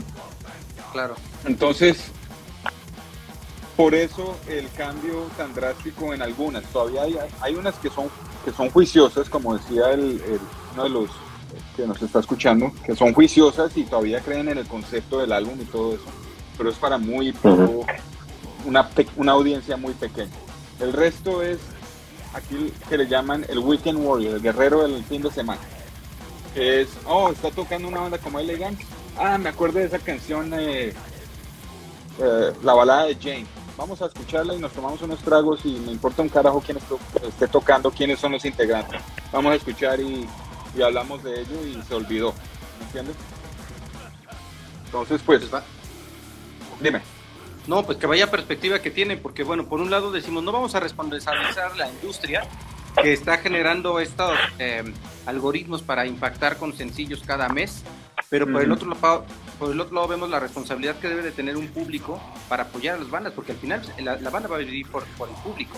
Y si este público eh, en su nueva generación si le queremos llamar público, bueno, lo es, eh, no va a consumir, como siempre entonces hay eh, este cambio en, la, en el consumo de música a futuro, tendrá impactos, como bien lo dicen ustedes, no habrá clásicos, ¿no? No habrá...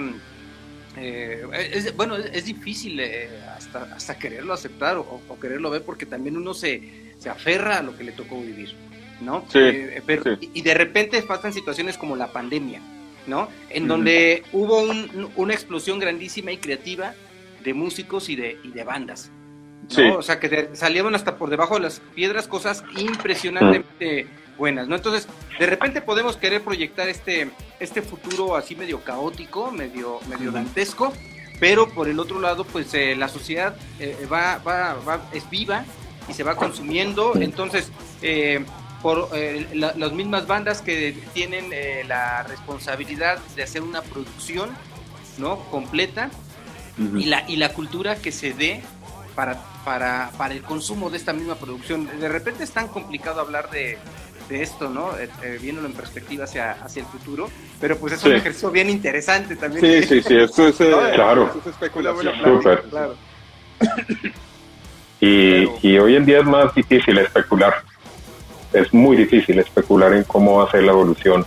Pero algo que sí está claro es que dejamos- tenemos que dejar el sentimentalismo de la nostalgia por nuestras canciones amadas y abrirnos a la banda que esto ya evolucionó y que vienen rolas también buenas. Es que no puede volver a ver un hit si el público no lo monta como un hit. Pero si no lo escuchan, pues es muy difícil. Y es un tema de educación. Es, por ejemplo, si en casa tú dices, a ver, yo, yo que vengo del clásico, yo que soy old school, me abro para, para ver cosas nuevas, ¿a quién le voy a enseñar esas cosas nuevas? Pues a mis descendencias. Ajá. Sí. Si yo no me abro, entonces mi descendencia se va a quedar con lo oldie y reproduciendo esto de, de no escuchar las cosas eh, eh, nuevas o no indagar. Entonces, mucho tiene que ver con la cultura en casa. Por eso creo que la importancia de, lo que están ustedes puntualizando, ¿no? De, de no nos quedemos con lo de ayer, sino valoremos eh, lo que esos de ayer están haciendo hoy simplemente, ¿no? Y que todavía existe. Exacto. Y ahí está. ¿no? Pues qué, qué interesante, qué interesante charla, ¿eh? Eh, eh, hace un momento eh, Juan Rock decía, ahorita el Juancho, mi primo, nos va a platicar sobre su historia musical. Oh, pero, pero ¿desde dónde? ¿Desde qué punto de vista? Pues a ver, a ver, este Juancho Rock es el que te conoce. Él dice, él tiene una cosa bien interesante que platicar, cambiándonos de tema, ¿no? Claro. Cambiando de las raíces desde cuando nos subíamos al altillo, para nosotros Kiss empezó siendo los malos de nuestros juegos de niños, de infancia. En un altillo donde uno de los hermanos de, de Juancho Hughes tenía las carátulas de los discos de Kiss, y el demonio obviamente, Demon ahí, con la lengua afuera, eran nuestros eh, villanos de las películas. Estamos hablando más o menos de 5 o 6 años, cuando teníamos más o menos esta edad. Eh, y escuchábamos la música desde ese entonces. Ellos la escuchaban, nos poníamos. Y lo que no sabía es que Juancho sí se fue por el metal desde muy chico, desde por una carátula y unas cosas que, que tenía eh, el hermano de un álbum que, por favor, recuérdenos cómo se llamaba ese álbum del, del demonio con la chica abrazada, que es una carátula muy legendaria dentro del metal, de una recopilación de metal. Eh, pero no me acuerdo cómo, cómo es que lo que yo recuerdo es que yo desde temprano, con casi los, yo digo desde que me acuerdo, desde que me acuerdo, yo digo cuando tengo, cuando empecé a, a- a formar mis memorias, yo estaba escuchando ya rock gracias a mi hermano. Y, y esas bandas fueron, pues, obviamente ahora uno las, las nombra, no son de esas bandas que uno dice, wow, son las típicas, ¿no? Que eso eran Kiss, Iron Maiden, bueno, para el metalero por lo menos. Kiss, Iron Maiden y ACDC, ¿no? Y desde entonces, o sea, eso fue una de las introducciones desde pequeño. Estaba yo escuchando ese tipo de música gracias a mi hermano y pues mi hermano ya, mi hermano mayor ya no, él, sa- él salió de eso, él es un reggaetonero a morir, ¿no? Le gusta la rock, pero al 100% y salsero y todo eso. Yo fui el que me quedé con la, con la bandera del metal y así empecé, ¿no? Pero a lo que se refiere, yo creo que a lo que se está refiriendo eh, Juancho Roque es que nosotros crecimos con el, mismo tipo de música y una de las razones por la que creamos el programa y, que me di cuenta yo mucho tiempo es que cada vez que yo iba a visitar, de- después de haberme venido aquí a los Estados Unidos, yo cada vez que iba a visitar me estaba alejando más de los gustos de mi primo, que, eran, que teníamos los mismos gustos en la época, pero, pero empezamos como a separarnos por la por la, el, el choque cultural que yo tuve acá en los Estados Unidos cuando me, me metí a la escena de, del, del hardcore punk en Memphis. Yo vivía en Memphis, Tennessee. Vivía ahí ¿Tú estás por ahorita 18 años. estás en, en Washington o en California? En, en Washington, D.C. Estás en Washington, ¿verdad? Y, y yo creo que eso ha sido una de las, de las mayores, eh, de los mayores temas que hemos tenido en, los Juanchos Hablan Metal, es el contraste de gustos que hemos, en los que hemos agarrado nuestras, nuestras rutas musicales, ¿no? Yo me he separado mucho de lo que, de lo, que yo, con lo que yo crecí. Y, yo creo que eh, Juancho Roca ha, estado en una recta con, la, con el mismo, obviamente con, se ha abierto más la mente, pero siempre ha tenido su, sus gustos claros, ¿no? y eso es lo que hace interesante esta banda, eh, eh, no esta banda, perdón, sino el programa, es que los dos tenemos dos perspectivas diferentes a lo que éramos cuando estábamos pequeños y estábamos tratando de educarnos el uno al otro, eh, géneros de música y, y, las experiencias que hemos tenido cada uno, ya que nos hemos estado separados casi 20, 23 años desde que me fui a los Estados Unidos, porque nosotros éramos así, de verdad, éramos así cuando estábamos pequeños. No hacíamos música juntos, eso era con una guitarra de tres cuerdas, y nos sentábamos ahí con un órgano Hammond que, tenía, que teníamos ambos en las clases, y nos poníamos a, hacer... ¿Tenían un Hammond? Sí. Teníamos Hammond. Y no uno, dos. Uno en la casa de uno en mi casa. bueno, yo tuve ese Hammond hace poco. Compró mi papá porque casi no se usaba yo creo que mi hermano mayor tocaba un poco, pero eso lo teníamos ahí por alguna razón. Y, con eso jugábamos. Sí, en diciembre, me acuerdo. Los villancicos de diciembre los tocaba para tu hermano. Nuestros tíos, para uno de nuestros tíos que ya falleció, Luis Urrutia, que él sí era un músico de, de, verdad, él era uno de esos músicos que tocaba todos los instrumentos y llegaba ahí y empezaba a tocar en, las navidades. Sí, sí, sí. Pero, el Hammond en mi casa fue porque, perdón, en el amo de mi casa fue porque por el lado de, mi familia materna eh, sí hay músicos y uno de mis tíos eh, trabajó en Yamaha, tenía acceso a Yamaha, trabajó para Hammond Colombia y bueno, terminó un Hammond en mi casa un día. Vaya.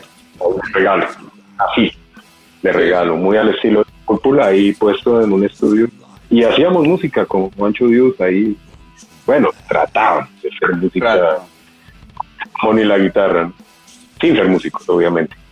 Eh, yo, eh, los vertientes de, niño de Juancho Dios era metal al 100. Hoy en día todos esos hermanos se fueron para el vallenato y para la salsa. Ese quedó. Pero yo desde niño, yo me saltaba de menudo ah, por mi hermana a las plans, a las plans, y me he quedado también centrado con los gustos de mis primos. Entonces yo digamos que desde muy pequeño también agarraba un poco de, de, de, donde escuchaba música. Y siempre he sido así, yo, yo he tratado de todo lo que suene bien, desde que tenga una buena letra, desde que yo le doy la, la oportunidad de que sea escuchado. Y así lo he hecho. Soy amante de las baladas sesenteras de latinas, pues, en, de habla hispana, como eh, José Luis Perales, eh, toda esa cuestión de, esa buena música de antaño que me encanta, unas letras espectaculares, unas canciones, además que yo digo y sigo insistiendo que todos ellos tienen alma de rockstar, si uno las pone en inglés, suena North Supply o Chicago y, demás, y si uno pone Chicago y North Supply en español, pues suena igual que José Luis Perales y de toda esta cuestión es cuestión de perspectiva, pero, pero son canciones muy, muy interesantes. Entonces, digamos que, que mis vertientes siempre han sido en el rock muy variadas y siempre he estado eh, abierto a escuchar nuevas propuestas de rock. Eso es lo que hago hoy en día prácticamente, es eh, estudiar y, averiguar y investigar todos los subgéneros que pueda encontrar las bandas, todas las fusiones que hacen las nuevas bandas. Y eso es lo que traemos a los Juanchos. Entonces yo le llevo eso a Juancho Dios y él me trae la cultura norteamericana. Y es que aquí hay una cuestión muy importante. Nosotros hablamos como latinos. El latino escucha el rock de otra manera. Y eso es lo que yo he aprendido en los guanchos de metal con respecto a la cultura norteamericana. El norteamericano es otro cuento. ¿Cómo, y el europeo. ¿Qué diferencia hay? Bueno, nosotros estamos muy centrados, como decía Juancho Dios, a lo que fue lo clásico, a lo que nos llegó. Y con esas bandas armamos nuestro andamiaje de rockeros y nos estamos quedando centrados en eso que nos llegó.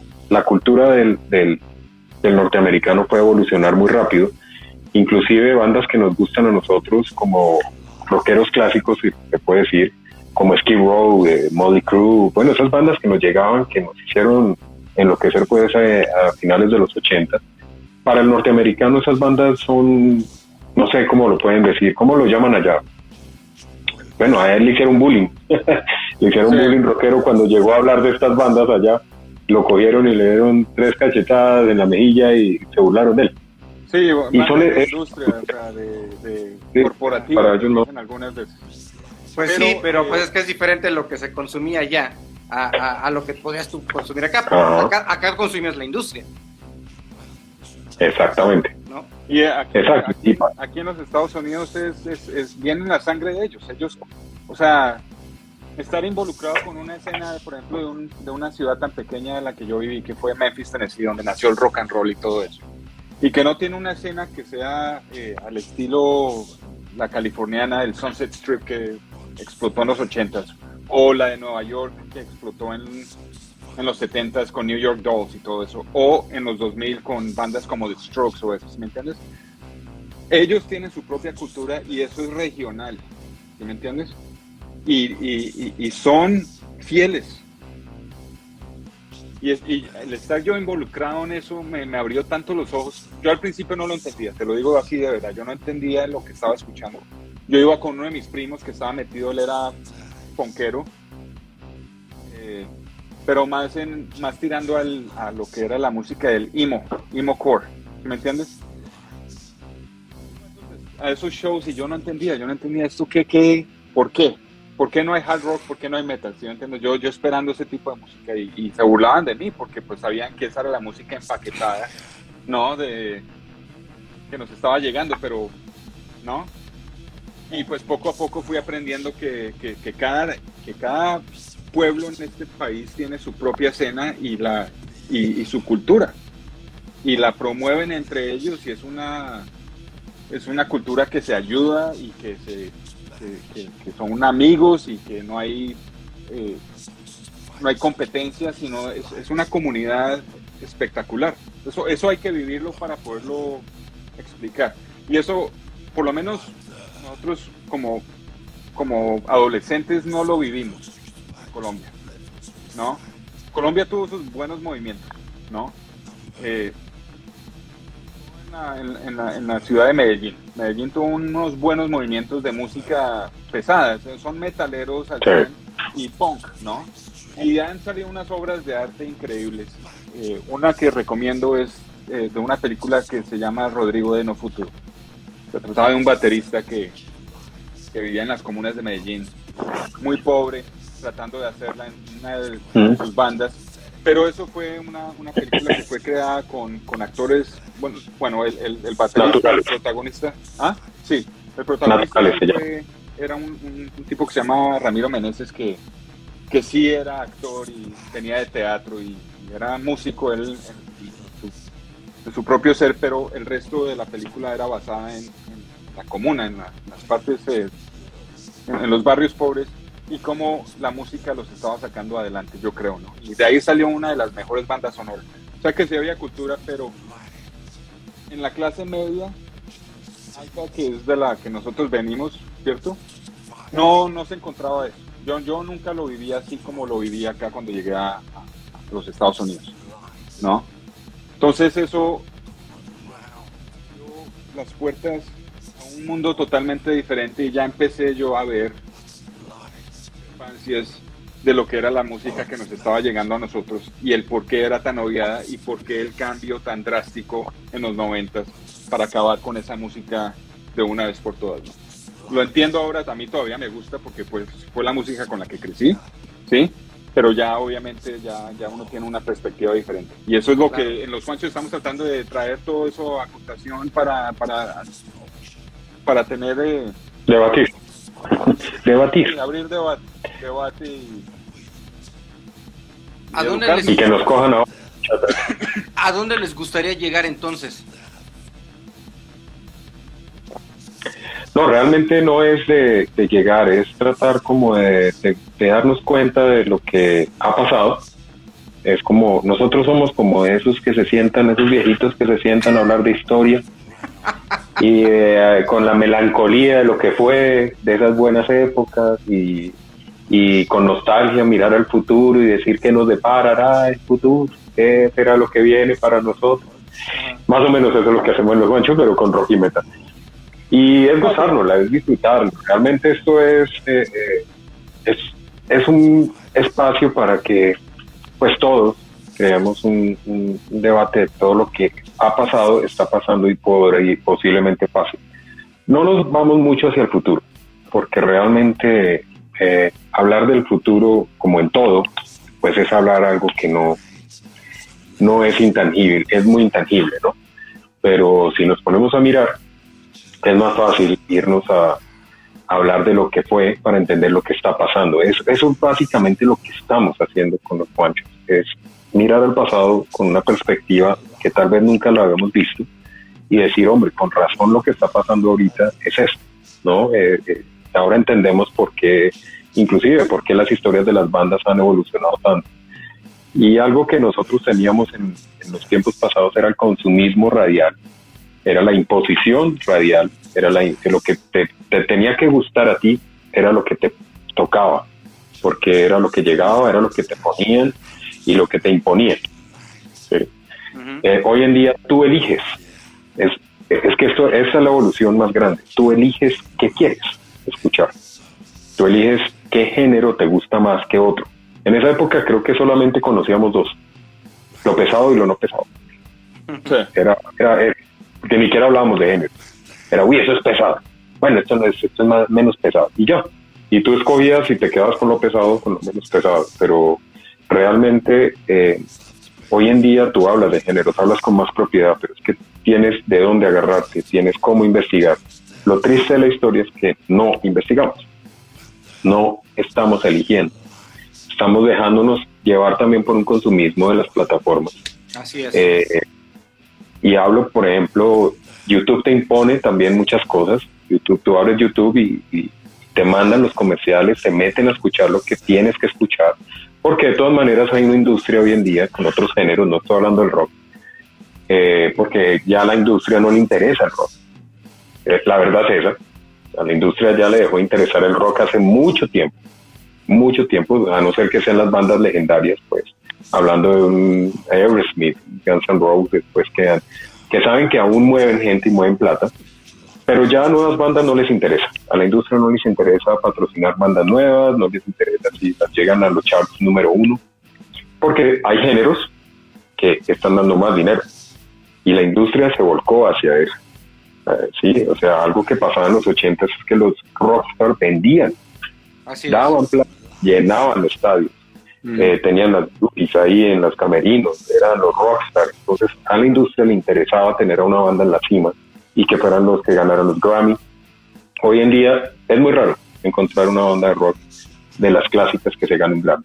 Le hacen homenajes, pero Grammys, los Grammys todos se los lleva la otra industria, o la industria mejor, pero con otros géneros, que son los que están generando el dinero. Y eso lo hemos hablado con, con Juancho Dios y es entendible, pues la industria gana plata por eso. Entonces es entendible que ellos se vayan a, o vayan migrado a otros géneros donde está el dinero. Y ahí está la explotación del otro género. Y eso es lo que te están tratando de imponer a ti hoy en día también. Y creo que pasa que tú ya siendo rockero, siendo metalero o siendo eh, eh, del género que tú quieras ser del rock, ya te empiezan a imponer desde eh, este año tu playlist favorita fue esta, pero escucha esto y métete a esto y, esto y te empiezan a dar un moldeo. Es impresionante. Yo, yo hace poquito posteé mi, mi, mi año pues en, en Spotify y, quedé asombrado de ver cómo el seguimiento perfecto de lo que escuchaste, de lo que hiciste, de lo que no dejaste de, darle play. O sea, es, es una cuestión de, de industria personal. O sea, ya te están moldeando a ti más que a las bandas, ¿no? Y creo que eso es, estadística. lo que está pasando. Exacto, exacto. Y eso le llega a las bandas, eso le llega a la industria y ellos cogen eso para seguir moldeando. Y pues está bien, obviamente la evolución también de la industria, pero, pero realmente en este momento de nosotros depende, no de la industria. De, a mí la persona que me dice que el rock está muerto está en nada porque el rock jamás morirá. Creo que es de los pocos géneros que siempre van a estar activos. Por lo mismo que te digo, porque en cualquier parte del mundo encuentras una banda de rock, así sea en un garaje tocando una guitarra. Hay alguien por ahí con un baterista y un guitarrista haciendo algo. Eso sí se lo garantizo. Algo están haciendo por ahí. Porque es generacional y porque el rock se siente y se lleva generación tras generación. Y pues bueno, de nosotros depende que, que todas estas bandas eh, pues estén en acotación. Ahorita con los Juanchos pues viene una temporada, una segunda temporada, donde vamos a traer también muchas novedades, vamos a tener muchos espacios para que las nuevas bandas eh, del mundo eh, pues se muestren también, porque es importante darles una cabida, pero no es solamente poner música y que la gente escuche la música, porque la gente hoy en día olvida la canción. Es simplemente hablar de quiénes son y por qué están haciendo música y por qué es importante escucharlo. A mí me impresiona muchas bandas nuevas que no pasan de 20 años. Los integrantes son muy jóvenes, como en aquella época antigua que empezaban a los 16, pero con un sonido sorprendentemente maduro, como si llevaran 40 años tocando. Entonces, eso es otra, otra identidad. Y es que tú no puedes sonar al montón. Entonces, hoy la guerra de las bandas es, yo tengo que hacer algo diferente para que, para que me escuchen, o si no, no te van a escuchar. Si vas a seguir sonando como los 80 con otras 300 mil bandas, pues no te van a escuchar. O sea, ya la gente está saturada de eso. Entonces, la gente está evolucionando a ver, algo le tienen que cachar para que te escuchen. Y eso es lo que está pasando con las bandas, con la industria. En Estados Unidos es otro cuento. En Estados Unidos es, eh, es que allá el público es tan complicado. Es que allá es difícil. Acá, con algo en Latinoamérica... No, no, es más, yo digo que, que aquí son más abiertos a la gente. Yo creo que uno de los problemas que tuvimos o que me di cuenta yo, en la, cultura, por ejemplo, latinoamericana, digamos en la, en la colombiana, porque pues es obviamente donde crecí yo, pero exigentes en cuanto a lo que se presenta como música. Aquí en los Estados Unidos es... Bueno, eran. Do it yourself. ¿ah? eran, ya no. Bueno, es que si les eh, cuento, no sé en México cómo sea ahorita, pero creo que es muy similar a Colombia. Ahorita hay mucha fusión entre la música electrónica con el rock, eh, han suavizado un poco la música, pero y lastimosamente hoy en día a todo le llaman rock. eso es lo, eso es lo que todo que medio tenga una mínima leve distorsión acá ya le llaman rock y ya guitarra, es rock.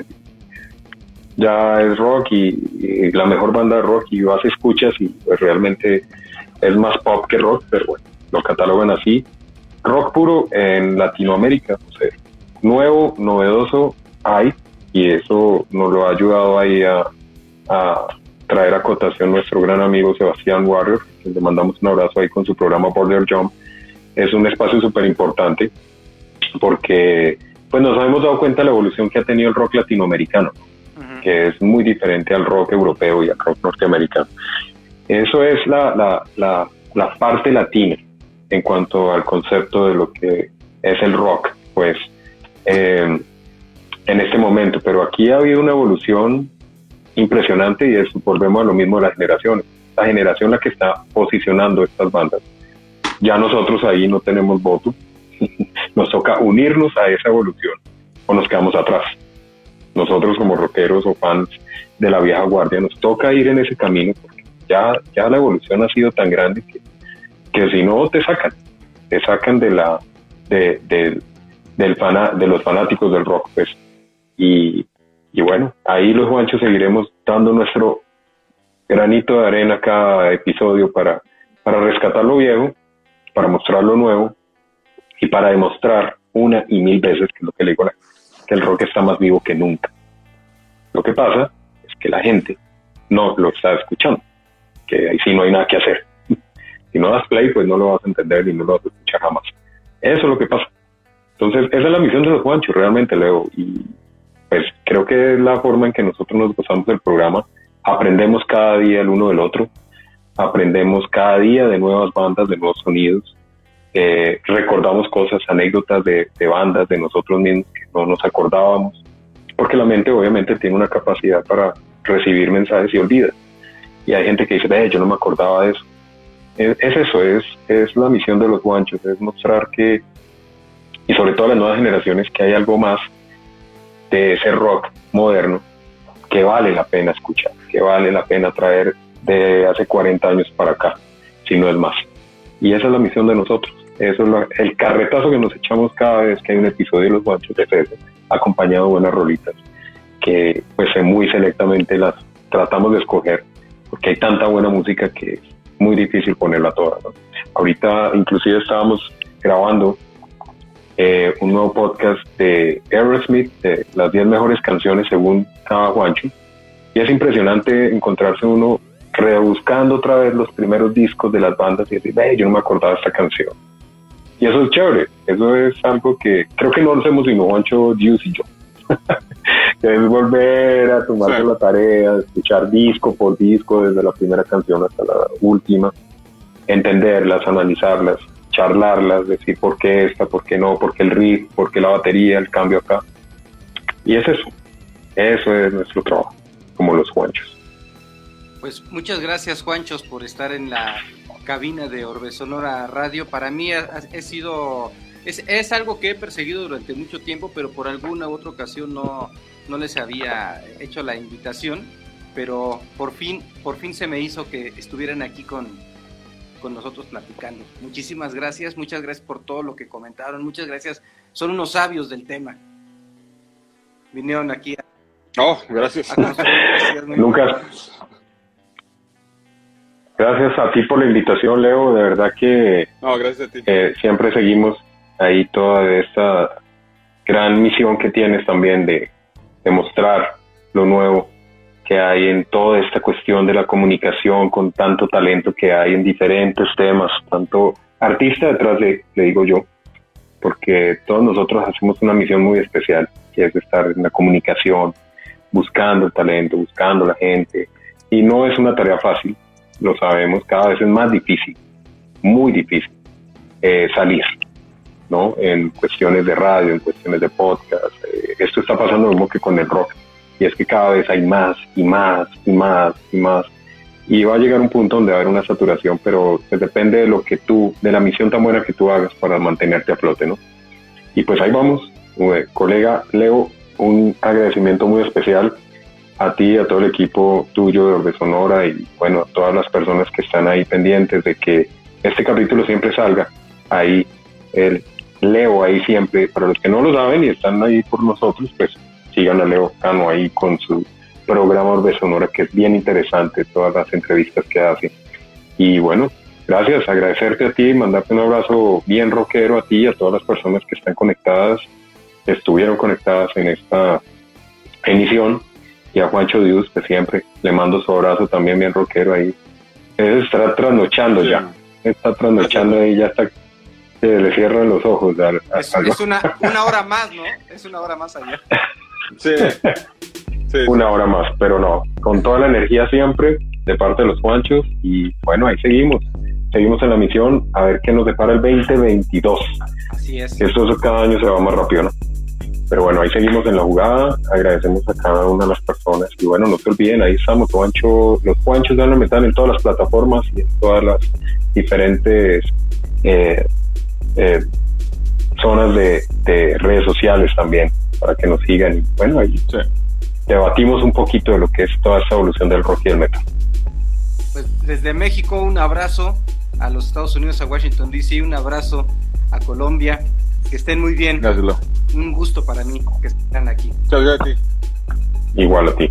Muchas gracias. Chao. Orbe Sonora.